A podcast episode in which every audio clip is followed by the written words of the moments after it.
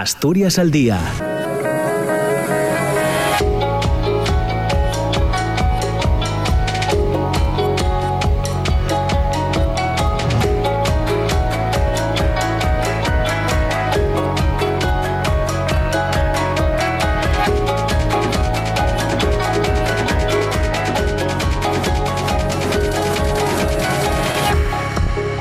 Hola, ¿qué tal? ¿Cómo está? Muy buenos días. Son las 9 de la mañana y dos minutos. Bienvenidas, bienvenidos. Comienza Asturias al día en este martes 13 de, junio. Ya saben que tenemos por delante hasta las 10 de la mañana en la primera parte. Luego nos pondremos al día con el boletín de noticias y en la segunda parte hoy vamos a charlar con el fotógrafo langreano Luis José Vigil, que firma sus trabajos como Lujo Semeyes. Y con él vamos a hablar sobre la celebración en Asturias del octavo fotomeeting de la Federación Internacional de Arte Fotográfico y es que desde el pasado jueves están en Asturias eh, algo más de un centenar de fotógrafos y fotógrafas de todo el mundo participando en este encuentro internacional de arte fotográfico. Los detalles nos los, eh, va a contar eh, Lujo Semeyes en la segunda parte del programa, a las 15, 16 minutos de esta, de esta mañana.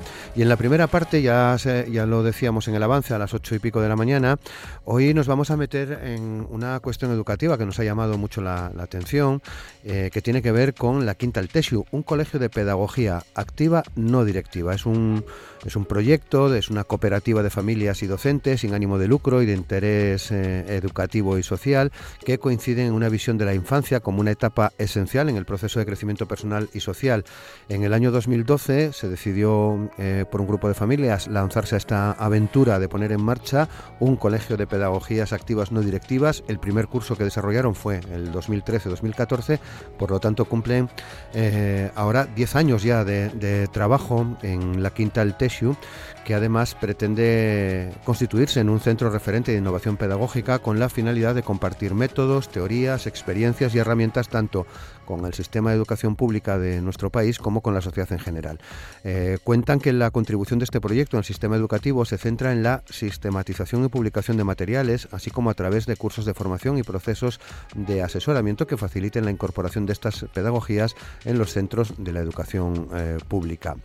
El proyecto educativo de pedagogías activas no directivas Colegio La Quinta Altesiu inició su andadura, como les digo, en el curso 2013-2014 y en la actualidad alcanzan este décimo año de experiencia y propuestas de innovación educativa. La Quinta Altesiu eh, eh, se ubica, está en Oviedo, en el Concejo de Oviedo, en la zona de los monumentos del prerrománico, en la falda del, del Naranco. Tras un largo proceso de desarrollo, cuidado y de evolución metodológica del proyecto en educación, educación infantil y educación primaria, ven importante ampliar plazas en el centro para dar cabida y oportunidad a más niños y niñas a disfrutar de este tipo de metodologías, impulsar proyectos socioeducativos para infancia en situación de riesgo de exclusión social e incluso abrir la puerta y crear condiciones para una posible puesta en marcha de una educación secundaria que siga este mismo tipo de planteamientos. De hecho, tienen abierto un crowdfunding eh, en estos momentos, llevan varios días con él, para conseguir eh, eh, ese objetivo de abrir en educación eh, secundaria. Luego nos contarán cómo, cómo lo llevan. tienen la intención además de contribuir a una renovación profunda de los métodos y planteamientos educativos en Asturias, que sean más participativos, acordes al desarrollo pleno de la infancia y ahora también de la adolescencia en cuanto consigan esta educación secundaria. Pretenden aventurarse en el desarrollo de todo un sistema metodológico de pedagogías activas no directivas aplicadas a un número mayor de niños y niñas de educación primaria, a que trabajan, como les decía, con infancia en riesgo de exclusión eh, social. Eh, básicamente, eh, en, esta metodología de pedagogía activa no directiva, el alumno es el centro se pone al alumno en el centro de todo, de todo ello. Luego nos lo, nos lo contarán, porque hoy comparten este espacio con nosotros un profe de, de, este cole, de la Quinta Altesio, que se llama Carlos, y también tres alumnas que son Lara, que es alumna de sexto de primaria, Rocío, que es alumna de quinto de primaria, y Lena, que también es alumna de quinto de primaria. Serán ellas quienes nos guíen en, este viaje que queremos hacer eh, hoy por la quinta El Tesio, que les proponemos en este Asturias eh, al día. Estaremos con, con ellas en cuestión de segundos. Asturias al día, con Roberto Pato. Y con Amor Argüelles en la realización técnica, en el control de sonido, saludamos a nuestras invitadas en, este día. Saludamos a Lara. ¿Qué tal? Lara, ¿cómo estás? Muy buenos días. Hola. Muchas gracias por estar con nosotros. Saludamos también a Rocío. ¿Qué tal? ¿Cómo estás, Rocío? Buenos días. Bien, bueno. Muchas gracias. Y Lena, ¿qué tal Lena? ¿Cómo estás? Buenos días. Bien. Muy, bien. Y con ellos, con ellas está Carlos. Eh, Hola, muy buenos días. ¿Qué tal, Carlos? ¿Cómo estás? Tú eres profe y padre, eh, además, ¿no? Profe, profe de primaria y padre de, dos niños que van, que van al cole. Hmm. Bueno, Carlos, eh, cuéntanos tú qué, qué, nos encontramos cuando se abre la puerta de, este colegio, la Quinta El Tesio. Bueno, pues lo primero cuando alguien entra por primera vez al cole es que no ve un cole, no es un cole como los que esperamos ver pues los que hemos ido todos siempre, ¿no? En el que tiene su patio normal y, sus aulas. Aquí, bueno, sí tenemos el exterior, un patio ajardinado, como, como otros muchos coles, pero en el momento en el que en el que entras, pues el típico hall del cole, en el nuestro, además de las perchas, pues hay unas cajas, que es donde guardan su ropa de cambio, porque es un sitio donde jugamos mucho, estamos mucho rato fuera y por lo tanto nos mojamos y nos manchamos, nos manchamos muchos. También ahí tienen sus zapatillas, porque entramos al cole en zapatillas de andar por casa, igual que los demás hacemos en nuestras casas. Da calidez y hace que cuidemos más, más el espacio. Y luego entras a, las aulas y en vez de ver pupitres, sillas y libros de texto y una, y una pizarra, pues vas a ver tres, cuatro mesas grandes para trabajo en equipo alfombras por el suelo, que es donde muchas veces también se sientan a, trabajar, y muchas estanterías con muchos materiales, que es con los que en el día a día trabajamos, jugamos y, aprendemos. Diferente, ¿no? Sí, sí, sí. No, no. Yo cuando me preguntan amigos, bueno, ¿tú cuándo das clase? Digo, a ver, Explícanoslo. Digo, a, ver, es que yo, eh, lo que tú piensas que es dar clase, yo no, no hago eso. O sea, nosotros, pues según, según van llegando, ellos eligen en cada momento qué hacer y entonces yo voy trabajando bien individualmente o bien por grupitos, todos los días un, un ratito con cada grupo o bien individualmente en aquello que ellos, que ellos deciden que quieren aprender. Claro. Bueno, eh, intentaba explicar qué es esto de la pedagogía activa no directiva, pero prefiero que prefiero que lo digas tú, Carlos. ¿De qué estamos hablando en realidad? Vale, así por, por simplificar un poco las, las pedagogías activas, pues por un lado lo que buscan es que, las niñas y, y, los niños aprendan haciendo, desde, desde la libertad de poder elegir qué es lo que yo quiero, qué necesito en cada momento y en qué quiero trabajar. Y lo hacen usando sus manos, que es nuestra forma natural de, aprender. Entonces tenemos diferentes materiales y, juegos y recursos con los que llegar al conocimiento más allá de lo que es el, típico, el típico libro de texto. Entonces ellos siempre deciden eso, qué hacer. Por eso es pedagogía activa, porque son ellos realmente el sujeto de su educación. Mm, no soy yo como profe la pieza fundamental en el que yo traigo mucho conocimiento y se lo explico a, ellos. Aquí le damos la vuelta. Entendemos que cada ser humano sabemos interiormente qué es lo que necesitamos y qué es lo que queremos, igual que cuando tienes hambre o tienes sueño, también en nuestro desarrollo, si se dan las condiciones óptimas, sabemos qué es lo que necesitamos en, en cada momento y de manera natural, pues vamos tendiendo a, hacia unas cosas o, hacia otras. Eso en cuanto a eso, a, que es pedagogía activa. Y no directiva, pues volvemos a, lo mismo. Nosotros no llegamos y decimos, hoy toca multiplicaciones, hoy toca geometría. No, ellos deciden que ir haciendo. Nuestra misión como colegio sí es proporcionar un entorno que responda a todas esas necesidades o que que estimule ese, ese aprendizaje, no llegar a un sitio blanco en el que, bueno, ¿y qué hacemos? Pues, pues no sé qué hacer. Pero en el momento en el que tienes un lugar preparado para que ellas y ellos puedan desarrollar su imaginación, sus necesidades, sus intereses, la cosa empieza, empieza a fluir y, no tiene fin, no tiene fin. Claro, eh, bueno, la Quinta del Tesiu eh, forma parte de la red de colegios de la Consejería de Educación en Asturias, sois un centro homologado, sois un centro privado, eh, laico, ¿cómo, os definís? Bueno, nosotros somos, somos una cooperativa de, familias, como comentaste antes, hace, hace 10 años, 16 familias pues que, que algunas se conocían, otras no, empezaron a juntarse porque tenían claro que el, sistema educativo tradicional no era lo que ellos querían para, para, sus familias. Yo siempre comento que no somos el mejor cole de Asturias, no nos vendemos como la mejor pedagogía. Somos el resultado de un grupo de personas que querían un tipo de educación para con sus hijos. Ya está. Ellos se juntaron y montaron, montaron este, este colegio.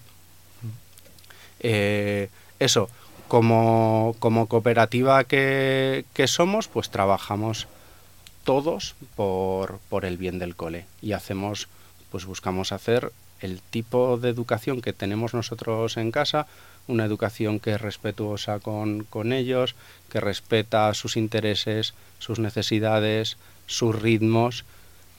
No premiamos, no castigamos, no entendemos que, que no es necesario y, trasladamos al colegio precisamente pues eso que, es lo que hacemos en casa. Y lo que pues eso nuestra intención siempre fue formar parte del sistema estar de manera de manera legal. Estuvimos primero unos años en Villaperia a las afueras de, Oviedo.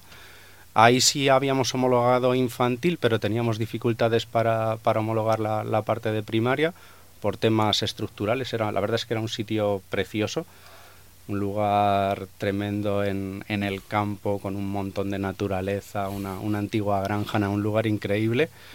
Y, pero bueno, la parte no, no conseguíamos homologar, homologar primaria, todo lo que nos pedían, y fue entonces cuando nos planteamos, bueno, pues nosotros queremos estar, somos un, personas que queremos estar dentro del sistema, queremos que nuestros niños y nuestras niñas estén reconocidos por, por lo que hacemos, que no es nada nada raro, cumple perfectamente con, con lo que manda el, el, currículum y fue de esta manera como nos trasladamos a, a donde estáis ahora, ¿no? Que es donde estamos ahora, en la Avenida de los Monumentos. Claro, Carlos, y ahora os planteáis eh, en parte vuestra presencia hoy en el programa se debe a eso. Ahora os planteáis dar un paso más, que es eh, poder ofrecer educación secundaria. Y tenéis en, ese crowdfunding, en Goteo, que es una de estas plataformas eh, con la que creo que ya habéis colaborado en otras ocasiones. ¿no? claro, este, este ya es un paso... Mm, muy importante, ¿no? El de, el de asumir, el de, el, de, el de querer, que seguro que lo acabáis consiguiendo, eh, ofrecer educación secundaria? Bueno, es nuestro, nuestro sueño. Nuestro objetivo así a, corto plazo es, seguir creciendo. Justo cuando nos trasladamos a, Oviedo, eh, somos un grupo de familias normales, con cada uno sus circunstancias. Entonces, no, cuando se habla de colegio privado, pues todos nos viene a la cabeza familias adineradas ¿no? que, tienen un montón de recursos y, pagan por una educación superior para, para, sus hijos. No es, no es nuestro caso, somos un grupo de familias normales, unos están mejor económicamente y otros estamos peor. Normal y corriente como en cualquier otro colegio. No dejáis de ser un reflejo de la sociedad también, ¿no? Claro, total. Entonces, ya cuando hicimos este traslado de, de edificio, pues hay que, hay que acondicionar el edificio, hacer un montón de obras. Y, las cuentas, pues la verdad es que no, no, teníamos suficiente dinero para hacer todo ese traslado y fue cuando probamos por primera vez la experiencia del crowdfunding.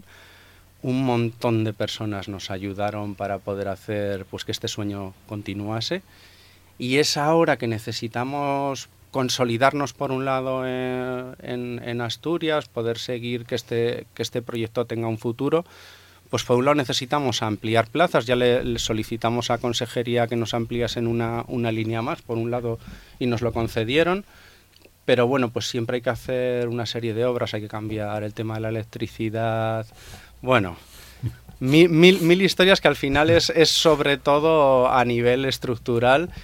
Y, y, nuestro sueño ya es el plantearnos el, el poder abrir poder abrir secundaria, crear un, un grupo para que los niños que tenemos pues puedan continuar un año, unos añitos más con esta pedagogía. En vuestra hoja de ruta eh, está ya que en este próximo curso podéis hacerlo o hay que, hay que dar un poco más de tiempo. Digo, en el curso que viene. ¿eh? Mm, es nuestro sueño. Depende, depende de los plazos, pues eso, de, de obras y sobre todo de, del papeleo para poder, para poder abrir de manera, de manera legal estar, estar homologados. Claro. Lara, tú estás en sexto de primaria. Eh, eh, ¿Te gustaría seguir en la quinta Altesio, claro, no? Sí, la verdad que sí. Sí, porque estás a gusto. ¿Qué es lo que más te, te gusta del, del cole? No sé la verdad cómo trabajamos, porque no es como en otras clases que es estar sentado bastante tiempo. Es moverse, aprender jugando. Claro. Y Lena y Rocío, vosotras estáis en quinto, eh, ¿también os gustaría hacer la secundaria en, en la quinta Altesio? Sí. Sí, la verdad que a mí por mi parte lo haría todo porque este tipo de pedagogía, además que es divertida, por decirlo de alguna manera, yo creo que se aprende igual que en otros coles. Sí, Lena. Sí. Mm, ¿Estás de acuerdo, no? Totalmente. Porque ya empezasteis eh, desde infantil, Rocío. Sí, yo empecé desde primero de infantil, o sea, empecé en la quinta. Qué bien. ¿Y tú eh, también? Mm, Yo empecé desde segundo de infantil. Desde segundo. O sea que vuestra experiencia es buena. Diríais que es buena, ¿no? Sí, es muy bueno. Es muy buena. Y la relación con vuestros compañeros y compañeras, excelente. Sí, o sea, pues claramente vas a tener más relación con unos y menos con otros, pero estamos todos unidos. Pero eso pasa en la vida, ¿no? Claro. Eso es algo que es algo normal, ¿no? Que pasa también en la vida.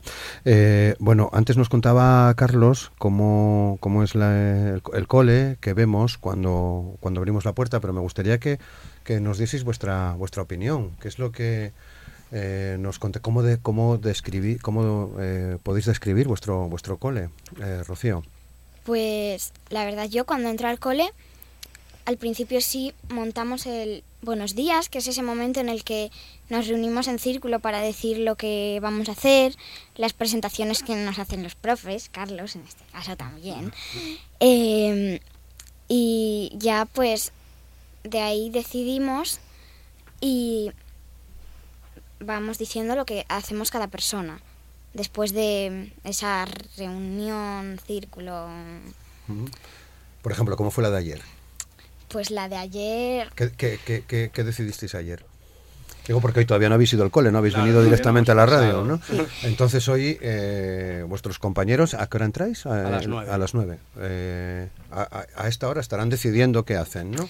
pues sí, a veces más tarde, a veces más pronto, pero sobre las nueve lo estamos pensando, decidiendo y esas cosas. Pero sí que hay presentaciones para los más peques de cuarto y de quinto, bueno, de quinto no, pero luego están para los más mayores, que ya somos nosotras, y pues ahí ya podemos o hacer algún material o ir a las presentaciones. Ayer, por ejemplo, nos pusimos con... No me acuerdo. Con sintaxis. sintac- Con análisis Sí, sintáctico. al a- hablar al micro, Lena, ¿eh? Sí, sí. Con, ayer análisis sintáctico. Sí, Muy bien. y pues más cosas que no me acuerdo. Luego, además, em, o sea, aparte de hacer pues lengua, matemáticas, luego también hacemos proyectos.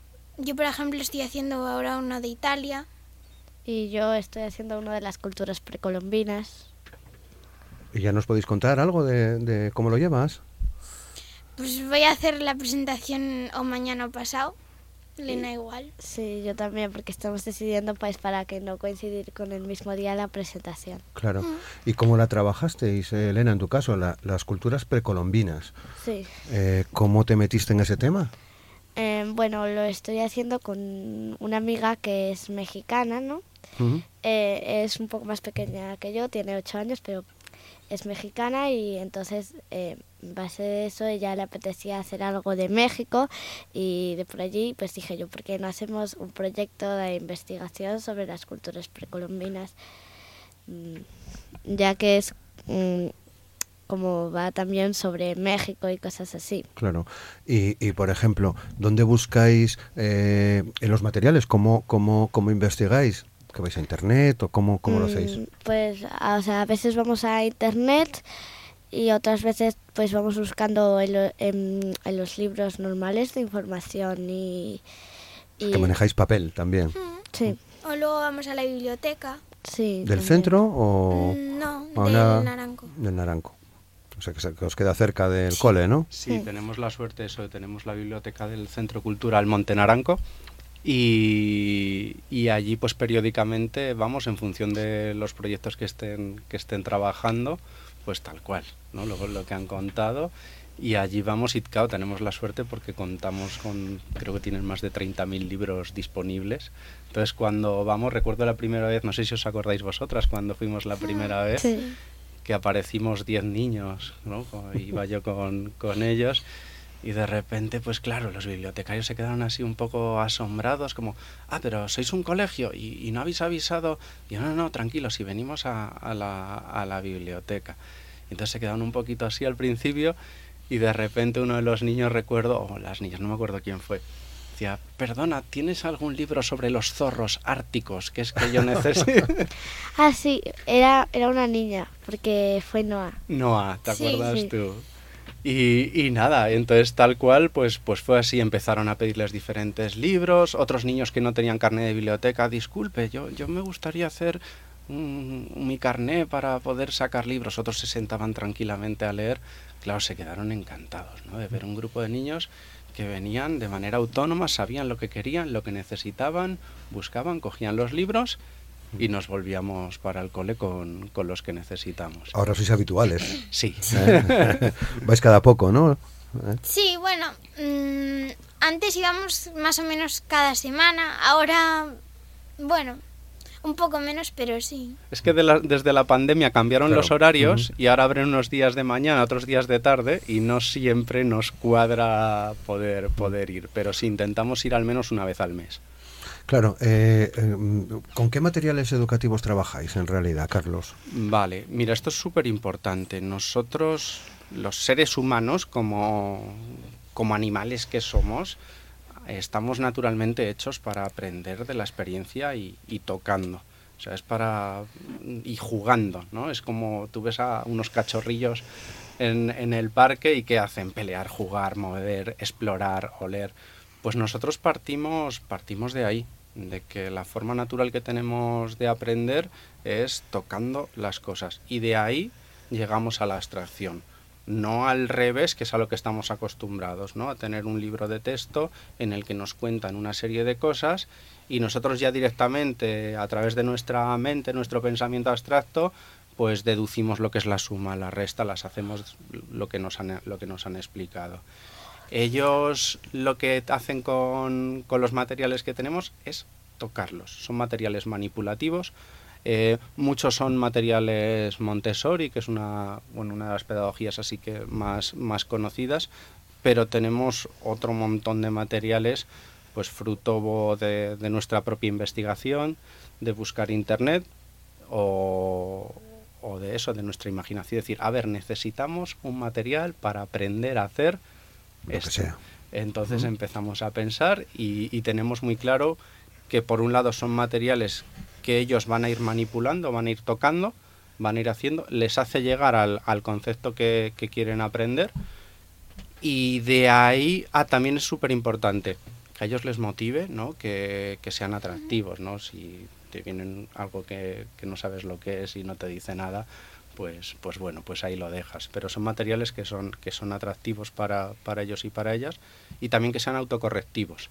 No necesitan estar preguntándole constantemente al profesor, ¿esto está bien? ¿Es así? ¿Lo he hecho bien? La mayoría de los materiales que tenemos, el propio material te da la respuesta. Si sale, es que lo has hecho bien. Si no sale, es que nos hemos equivocado en, en algo. Y entonces es ahí cuando normalmente lo que hacen es repetir, porque ellos están buscando que les salga bien, realmente quieren conseguirlo y, y que les salga que les salga bien.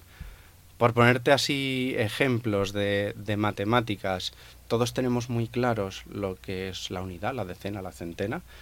Lo empezamos a ver en primero de primaria, lo seguimos viendo en segundo de primaria, en, en los coles normales, el currículum lo, lo marca. Se sigue viendo en sexto de primaria, incluso en primero de, de la ESO, Pero la realidad es que en primero de primaria no todo el mundo tenemos un desarrollo neuronal suficientemente desarrollado como para entender que en el número 327 ese 3 es 300, ese 2 vale 20 y ese 7 vale 7 unidades.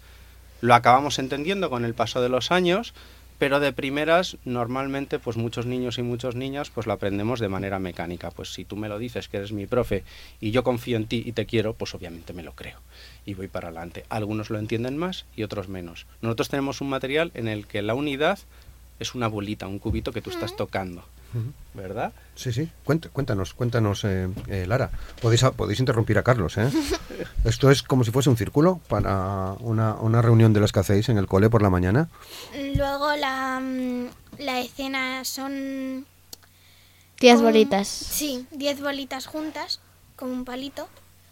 Y la centena como una tabla, ¿no? Que sí que están como dibujadas o, sí. o resaltadas eh, las cuadraditos o los circulitos. Y luego, eh, pues el mil es un cubo, ¿no? De bolitas o de cuadraditos, lo mismo. Entonces, cuando hacen operaciones, pues esa es la, base de las matemáticas manipulativas. ¿no? Entonces, con, con, eso puedes aprender a formar números, a sumar, a restar, a multiplicar, a dividir. Entonces, a partir de ahí no es lo mismo que tú tengas el número 327 dibujado a que veas tres centenas, tres cuadrados con 100 bolas, dos decenas que las estás viendo y, siete unidades. Entonces, eso lo juegan mucho. Es, empezamos con, un juego en el que es el juego del banco, una C de banquera. ¿Cómo es, Rocío? Pues el juego, que en este caso es del, de del banco, porque hay una persona que es la banquera que tiene, pues por decirlo de alguna manera, el dinero, que son las decenas, unidades, bueno, el, las bolitas. El dinero, ¿no? Sí, el dinero. Y entonces, claro, la persona se, la otra persona se lo, se lo pide y le pide un número que estaría apuntado en un papel. Entonces esa persona ya se lo tendría que dar de algún... Bueno, espérate, ahora me lea un poco.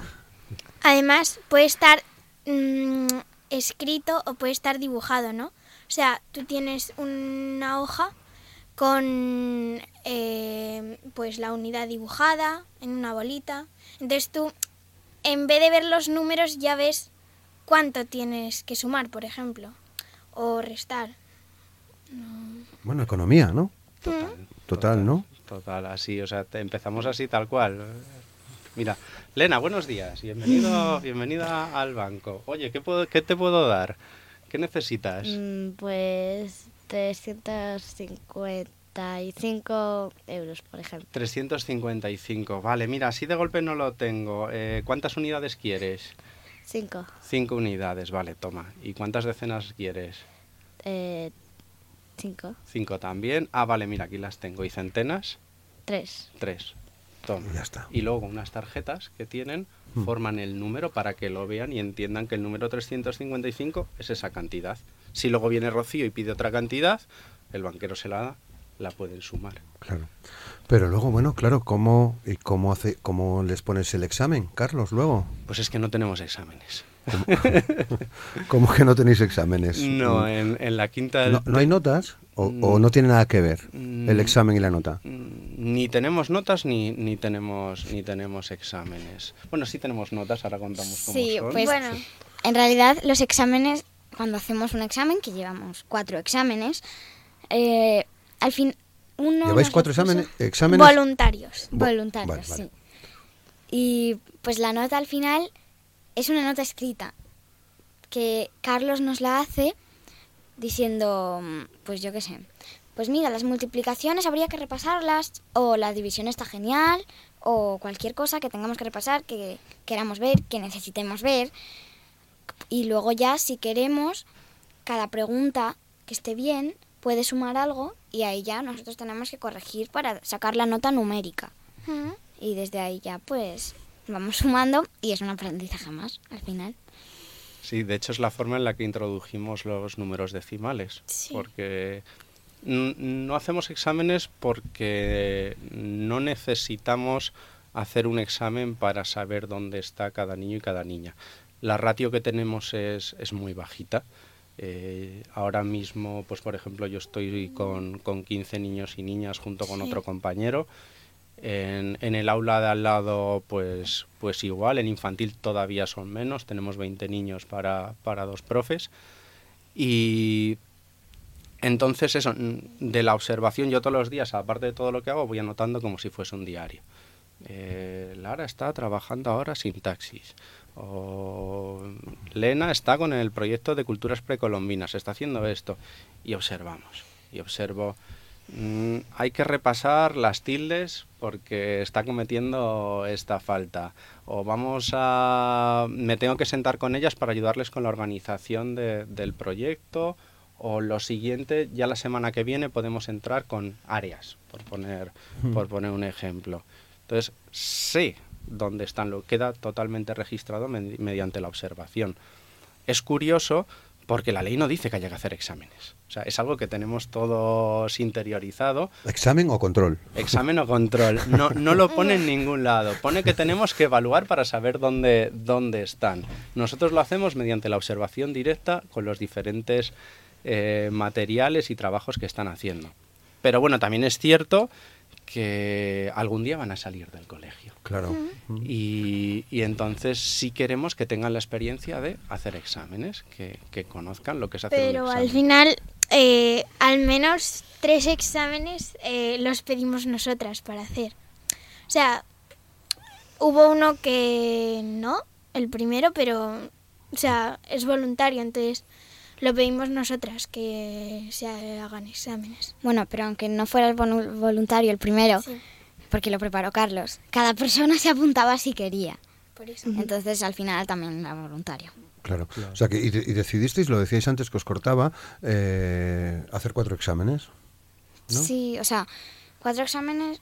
Este curso hemos hecho Mm, dos dos. Sí, dos. y mm, pues curso pasado hicimos otros dos, pero Para poner un ejemplo, si es, si es una propuesta que si hacemos sobre todo a los de sexto. Es decir, bueno, Claro.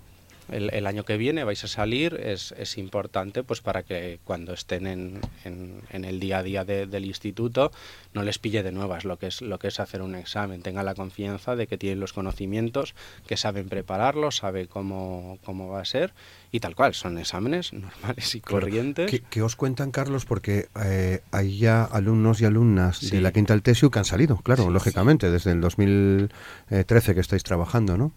Tenéis, Sí. eh, siguen, seguís teniendo contacto, me imagino, con ellos. Bastante. Bastante. ¿Qué os cuentan? Pues mm, de momento los que han salido tanto a secundaria como niños que se han tenido que ir por diferentes circunstancias durante, durante primaria, eh, en general la- el paso es, es bastante bueno. Hay un tema que nosotros con ellos trabajamos el paso a secundaria. Así como a mí me pasó que yo pasé de primaria a secundaria porque era lo que tocaba y, ya está, nosotros con ellos lo hacemos ya desde, desde principio de curso. Bueno, ¿qué quieres hacer el curso que viene? ¿Quieres seguir en primaria? ¿Quieres salir al instituto? ¿Quieres realmente...? Ah, no, sí, a mí me apetece salir al instituto. Bueno, ¿y cómo quieres que sea ese paso? ¿Quieres que sea un paso amable o, o bueno, quieres seguir a- haciendo otras cosas? Lena, ¿qué quieres y decir? Sí. bueno, eh, cuando pasamos, cuando pasan a secundaria, eh, se les suele hacer unos libros con cada persona una hoja, eh, escribiendo pues cosas que les quieras escribir, como eh, recuerdos que tengas con esa persona o mm, bueno lo que quieras escribir, ¿no? Allí. Claro. Eh, entonces luego a- en el último día, cuando ya no van a estar aquí, se les da eh, lo que es el libro. em, pues y luego esos son como recuerdos de cada persona con una hoja, o sea, no es obligatorio porque no no, no, o sea, no tienes por qué ser amigo de todo el mundo. Si, por ejemplo, yo no soy amiga de, no sé, de Rocío, eh, no le tengo por qué hacer una hoja, no para que la pongan en la libreta. Pero es, o sea, es opcional y eh, a la gente, mm, o sea, lo- a los que se le van, o sea, les gusta mucho que le hagan esto. Claro, claro, claro. Sí, y se van con ese recuerdo y ya con esa experiencia de eso, de decir, yo de manera consciente he estado trabajando este año para pasar al instituto. yo quiero estar en el instituto, no soy un niño que de repente pues he pasado de sexto de primaria a primero de la ESO y bueno, pues es lo que toca y ya está. Son niños que han decidido de manera consciente verlo. Entonces al principio de curso eh, saco con ellos todos los contenidos que marca la ley, el, currículum, bueno, traducido a un idioma más, más sencillo, pero básicamente todo lo que hay que hacer, ¿no? Entonces nos sentamos y empezamos a repasar. Y van diciendo, ah, esto ya lo sé, esto ya lo sé, esto ya lo tengo, esto ya lo tengo. Esto igual tendría que, repasarlo. Esto no lo he visto nunca. Y ya sobre eso creamos una planificación específica para, para ellos. ¿Qué pasa? Que como esto está abierto al resto de, niños y, niñas del grupo, pues hay muchos que se unen. Entonces, pues bueno, pues por ejemplo, Lara y Rocío el año pasado estaban ya con el grupo de sexto haciendo lo mismo que, los niños y las niñas de sexto. Este año Elena se ha, pues claro, ves a lo que están haciendo tus mayores y les interesa. Y dicen, oye, a mí, a mí eso me, yo, yo quiero saber, yo quiero ver esto que estás haciendo tú, yo también, yo también quiero. Es por eso también por lo que en el cole hay, hay, esta mezcla de edades, ¿no? en el que todo infantil está junto desde 3 a 6 hay un grupo de primaria de, de 6 a, 8 y el grupo nuestro de los mayores de, de 4 a 12. ¿Cuántos alumnos eh, estáis? ¿Cuántos alumnos tenéis? Tenemos eh, 50, 50 52, sí. Sí, tenemos unos 20 en infantil y 32 en, en primaria. ¿Y, de los deberes? Eh, ¿Tenéis deberes? Eh, tenemos quereres. Tenemos quereres, que es en plan... Sí, porque Explícanos, Rocío, sí. Los deberes, pues, son que tú debes hacerlos, pero los quereres son que tú quieres hacerlo. Es simplemente eso, porque tú si quieres los haces, si tienes tiempo, pues los haces. Em, es como o sea, Carlos hace una propuesta de, de quereres, ¿no? Que en ese momento son totalmente opcionales, porque no todo el mundo tiene que hacerlo. Una vez que dices, sí, yo quiero hacer los quereres, o sea, no se transforma en un deber, sino te comprometes a hacer eh, los quereres. Mm, como o sea, si luego de hacerlos, como no te apetece mm, hacerlos, pues no, ya no sería tanto porque como te has comprometido a hacer eh, los quereres que cogiste. Claro. Sí. Y, y, bueno, esto que a lo mejor mucha gente puede decir, pero, pero qué niñas más especiales. Eh, que eligen hacer exámenes, que, eligen hacer, hacer quereres. A ver, también es cierto que los quereres no se van para llevar dos horas todos los días. Yo les doy una o dos hojitas con diferentes temas que están trabajando, se la doy el lunes y lo tienen que traer el viernes. Sí, son quereres semanales, ¿no? Claro, para que se puedan organizar. También vamos trabajando ese futuro, ¿no? De decir, de yo me voy organizando la semana, mi tiempo libre, lo que quiero y lo que no quiero hacer. Pero son, sí, son excepcionales estas niñas, pero son tan excepcionales como los hijos de, de, cualquier persona que está ahora trabajando, como todos los niños que están en, en todos los coles ahora. Cuando se les da la libertad de poder elegir qué es lo que quieren hacer, suceden estas cosas. Cuando el aprender es una obligación, pues claro, pues lo que es obligatorio no siempre gusta. Yo ahí siempre pongo un, ejemplo muy claro. A mí me encantan las gambas, me chiflan, o sea, es, algo que, es, es, una de mis comidas favoritas y creo que a mucha gente también. Yo creo que todo el mundo puede pensar en su comida favorita. Nos encanta, es, es riquísima. Vale, mañana a las nueve, gambas, para desayunar. Y son obligatorias. Claro, no, no, cómetelas que son muy buenas. Y Carlos, te encantan las gambas. Vale, muy bien. Al día siguiente, gambas para desayunar otra vez. Al quinto día estoy de las gambas que no quiero volver a ver gambas en, en, mi vida. Pues con el aprendizaje pasa algo parecido. Ojo, hay muchos niños, primero, hay maestros espectaculares en todos los colegios. Eso, eso me parece que es lo Yo creo que son la mayoría, ¿no? La, la, inmensa mayoría, o sea, es, es una gente excepcional que desde mi punto de vista, si se les diese un poquito más libertad para hacer lo que ellos realmente quieren hacer con los niños que tienen, bueno, bueno, yo creo que el sistema educativo pegaría un salto. estás, diciendo que, que, hay mucha rigidez. en el sistema educativo. Claro, es que, es que, es que el currículum marca, marca en exceso todo lo que tienen que hacer, ¿no? Entonces, sobre el papel queda muy bien que este niño con esta edad tenga que aprender esto, esto, esto, esto y esto, y todos vemos que, claro, no, yo quiero que mi hijo aprenda un montón y saque lo mejor para que el día de mañana sea alguien. Pues es que tu hijo ya es alguien. Vamos a empezar por ahí. Entonces, vamos a educar para el presente, no solo para el futuro. El futuro ya, ya vendrá, eso por un lado. Y, y por otro lado, claro, si tú tienes que enseñar un montón de cosas, no te queda luego demasiado tiempo para innovar, para hacer cosas que tú realmente tienes, tienes que rendir cuentas con exámenes, con notas al jefe de estudios, al director, a las familias, al inspector.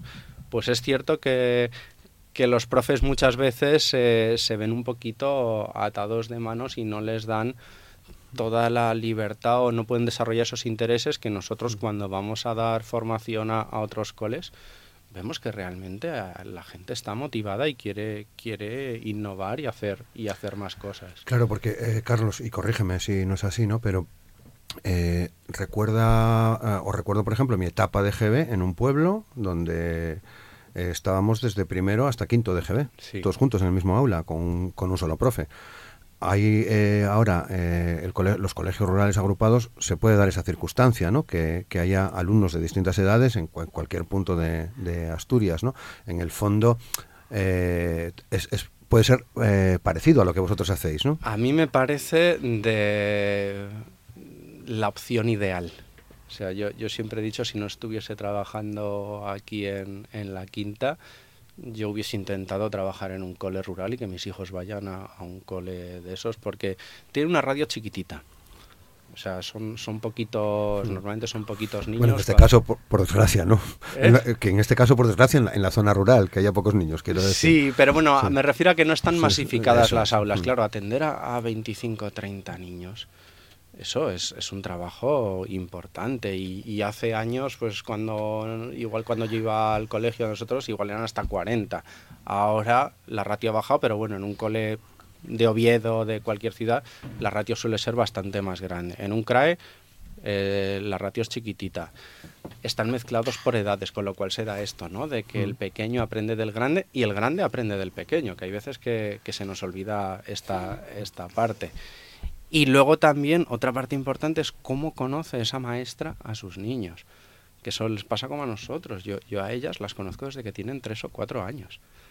O sea, es, es, algo que no es te cojo un año y te vas. Claro que se establece una relación especial con ellas y con, y con las familias. O sea, cuando hablamos, no solo hablamos de, del aprendizaje, podemos hablar de los problemas que ellas tienen o si yo un día vengo cansado. No, es que esta noche casi no he dormido porque no me encontraba bien o me han despertado los niños, se establece otro tipo de relación y lo mismo con las familias, con lo cual para mí la educación que se da en, en, los CRES tiene una serie de ventajas infinitas. Aparte de estar en un entorno, normalmente es un entorno natural, que están en contacto directo con, la, naturaleza. Claro, claro.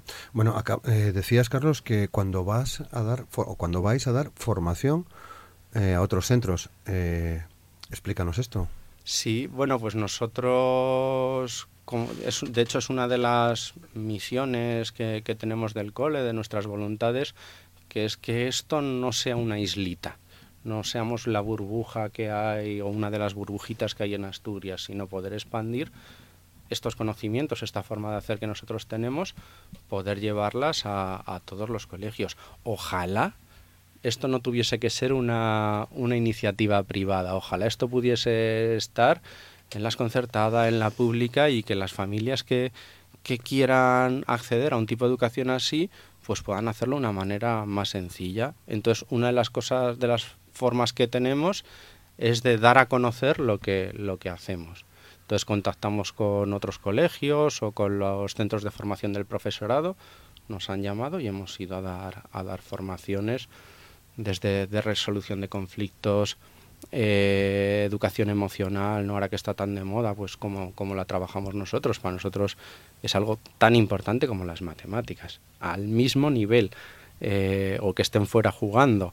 También les hemos dado formación de, de matemáticas, las matemáticas están súper súper demandadas, son los cursos a los que más gente se apunta, pero bueno, igual que matemáticas, lengua, ciencias. De hecho, estamos ahora dándole vueltas para sacar una formación un poquito más potente del cole que englobe todo lo que, todo lo que hacemos. Estamos en contacto con, con, un par de universidades para ver si el año que viene puede, puede salir. Porque ya te digo que sí hay demanda por parte del profesorado, por parte de estas nuevas o no tan nuevas metodologías. Sí.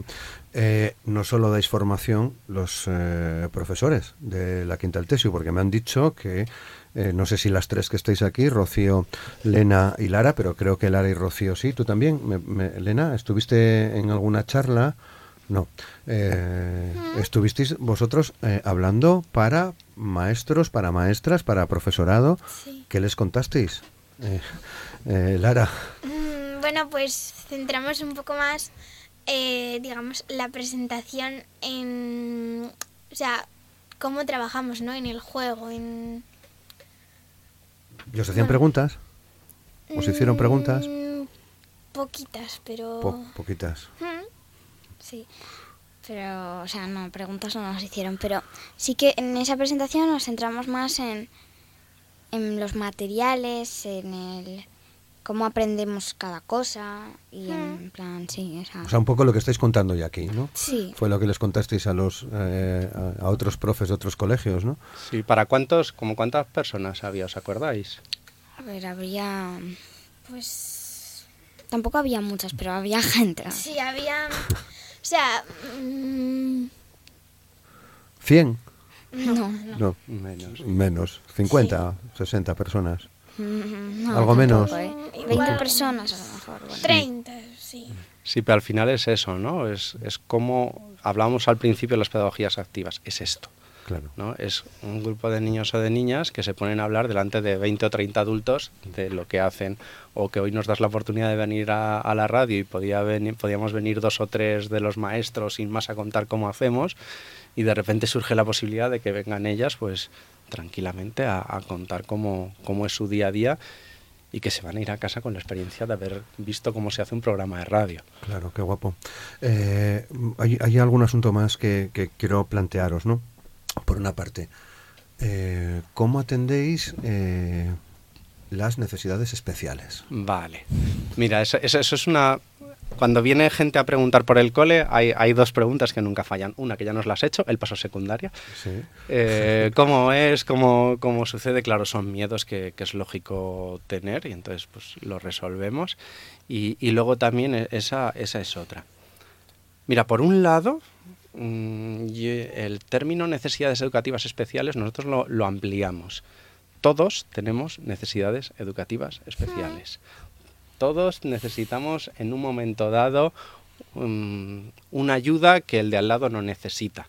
O voy a un ritmo mm, superior al que va al que van otros no entonces partiendo de ahí de que todos tenemos necesidades educativas especiales y observando y viendo dónde está cada uno pues vamos viendo el desarrollo que van teniendo. Si en algún momento vemos que niños que teniendo el interés, teniendo la voluntad de aprender algo, no lo consiguen, entonces ahí ya empezamos a decir, ojo, vamos a ver si, si esta criatura presenta alguna dificultad que hasta ahora no, no se ha observado, como, claro. claro, como en cualquier otro colegio, como puede aparecer, pues eso, una dislexia o lo que sea. En el momento en el que se, empieza, se empiezan a dar una serie de características que empezamos a ver, pues entonces ya nos planteamos, oye, vamos a coger a, este niño, vamos a, analizar bien lo que está haciendo, si es necesario pasarle algún tipo de prueba, se le pasa algún tipo de prueba, y entonces saber exactamente cómo es él, qué forma tiene de, de aprender para poder ayudarle en el día a día. El tema es que, claro, a lo mejor eh, este niño no sale afuera para trabajar con una maestra especial, algo específico. Ese niño, al igual que el resto, está en el aula con su trabajo específico, haciendo, y cuando necesita ayuda de, un maestro o una maestra, pues vienen y la piden, y tranquilamente. Entonces sí que atendemos a esas, a esas necesidades en todo momento, desde las necesidades clásicas que conocemos a las necesidades que, tenemos absolutamente todos, porque es que cada uno realmente aprendemos, aprendemos a un ritmo. Es, es así, y cuando eso se respeta, no te genera estrés. Y cuando no te genera estrés, disfrutas de, de lo que estás haciendo. Y cuando eso se respeta y esos intereses son los que priman, aprendes lo que quieres. No aprendes lo que te están diciendo que, tienes que hacer. Aprendes lo que quieres o lo que necesitas. Ojo, que también puede ser, ¿no? Como antes hablábamos, para las notas de los exámenes, si querían saber su nota numérica, yo les daba los criterios de, corrección y ellos se tenían que corregir y entonces, en ese momento todavía no habían trabajado decimales y había una pregunta que igual podía valer 0,7 puntos, otra 1,5, entonces necesitaban, y fue como cuando ellos me decían, vale, pues entonces, Carlos, la semana que viene queremos ver números decimales. Y van surgiendo, va surgiendo así todo lo que dice el currículum y mucho más, pero cada uno a su ritmo. A su ritmo. Si es que cuando terminen primaria, si es que van a haber visto lo que, man, lo que marca el currículum y, y, mucho más. ¿Qué más da que lo aprendan en segundo o en quinto. Lo si es una, es una etapa obligatoria. Lo importante es que cuando terminen tengan esos conocimientos. Si vieses, nosotros no, no obligamos a leer, que eso es, es una de las cosas que a mí me llaman mucho la atención. No obligamos a leer. Ellos empiezan a leer cuando lo necesitan. Eso a veces genera un poquito de estrés. Mi hijo aprendió o se puso a leer, mejor dicho, con siete años. Para el, para el sistema desde mucho antes podía haber presentado algún tipo de dificultad. Y él lo que hubiese vivido es que él, tengo que leer todos los días algo que me cuesta mucho, que me están obligando para hacer, que además me están diciendo que es muy bueno y que me tiene que gustar, ¿no? Con lo cual, si no me gusta, algo me está pasando y, y lo estoy sufriendo, y eso ya va a quedar, va a quedar. Y es, y es difícil, es difícil rehacer eso, ¿no? Yo cuando hablo con mi padre y me dice, a mí no me gusta leer, bueno, es como la gente que dicen no me gusta el pescado. Bueno, hay, hay, mucho tipo de pescado. Igual no probaste en su momento o te obligaron a comer un tipo de pescado. Claro. Yo, mi hijo, mi hijo al, al, igual que ellas, yo en el cole cuando alguien empieza a leer, casi casi les doy el pésame a sus padres. Digo, lo siento, tu hijo ya lee, prepárate. Porque efectivamente, cuando realmente te crees que la lectura es algo delicioso, es algo de lo que vas a aprender un montón, te va a gustar, no es obligatorio, pues antes veníamos hablando en el coche, Elena. ¿A qué hora te metiste en la cama? Eh, yo me metí en la cama. Yo me metí en la cama a las eh, nueve y media y me dormí a las diez y media, pues porque estaba leyendo.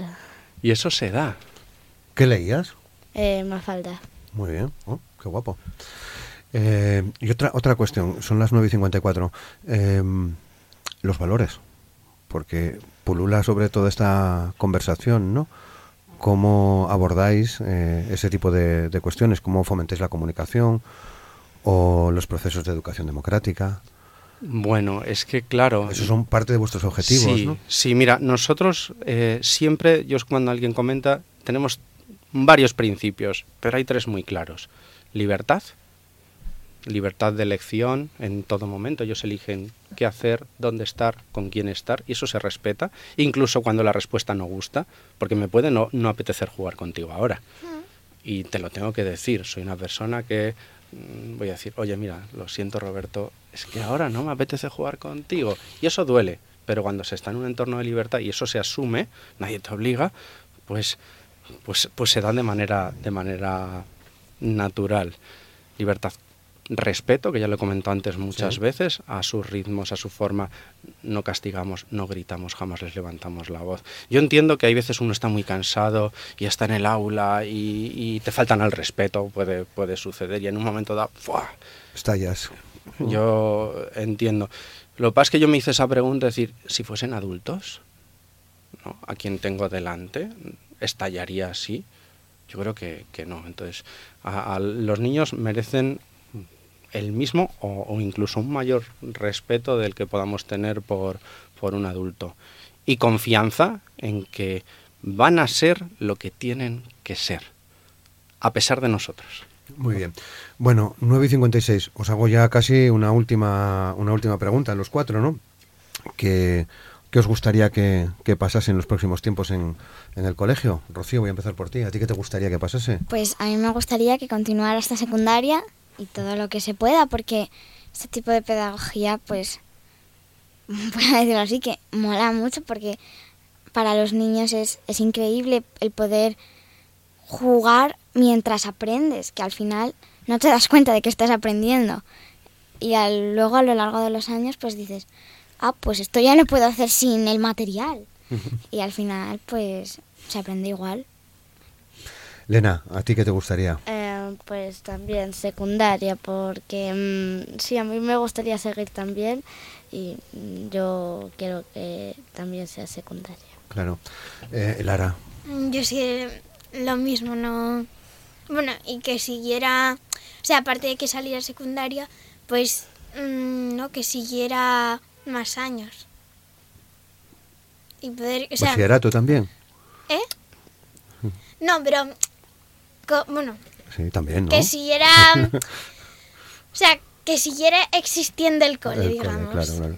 Y que otros niños y niñas también podrían disfrutar de, de los momentos en el cole. Buenos que se viven en la quinta Mm. del TESIU, ¿verdad?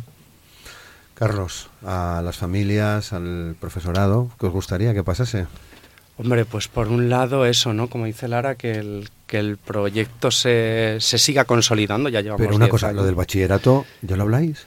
No, No. no, todavía no, vamos, vamos pasito a paso. Que pueda salir la secundaria y, y sobre todo eso, que, que podamos ampliar para que más niños y más niñas puedan acceder a, a nuestro colegio y ojalá se siga expandiendo al, al resto de colegios que hay, que hay en Asturias y, y en el resto de España. Sois muy pocos, ¿no? En Asturias. Sí, estamos, bueno, en, que tengamos primaria, nosotros en Oviedo, estando Lina en Gijón, que también es otra cooperativa de, de familias, y así que yo conozca también Currusquinos en, en Gijón, que es un cole Montessori que, que también trabajan muy bien. Muy bien. Bueno, pues llegamos al final. La verdad que ha sido un placer escucharos y, y conoceros. Nada más, lo tenemos que dejar aquí. Carlos, muchas gracias. Muchísimas gracias. Lara, muchas gracias. ¿Estuviste a gusto? ¿Te quedó alguna cosa por decir? Todavía tienes unos segundos, ¿eh? Si quieres aprovechar. Yo ¿eh? creo que no. Eh, Rocío, muchas gracias. Muchas gracias. ¿Contaste todo o Sí, te quedó alguna todo. cosa? Todo. Vale. Y Lena, muchas gracias, Lena. Igualmente. También. ¿Te quedó alguna cosa a ti por decir?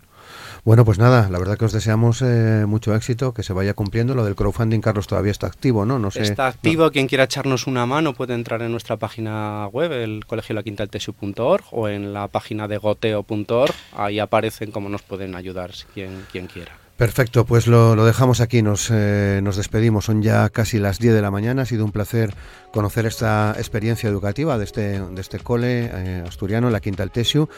Eh, nos ponemos ahora al día con el boletín de noticias y después de las noticias seguimos charlando, en este caso de, fotografía, con, con Lujo Semeyes. Gracias.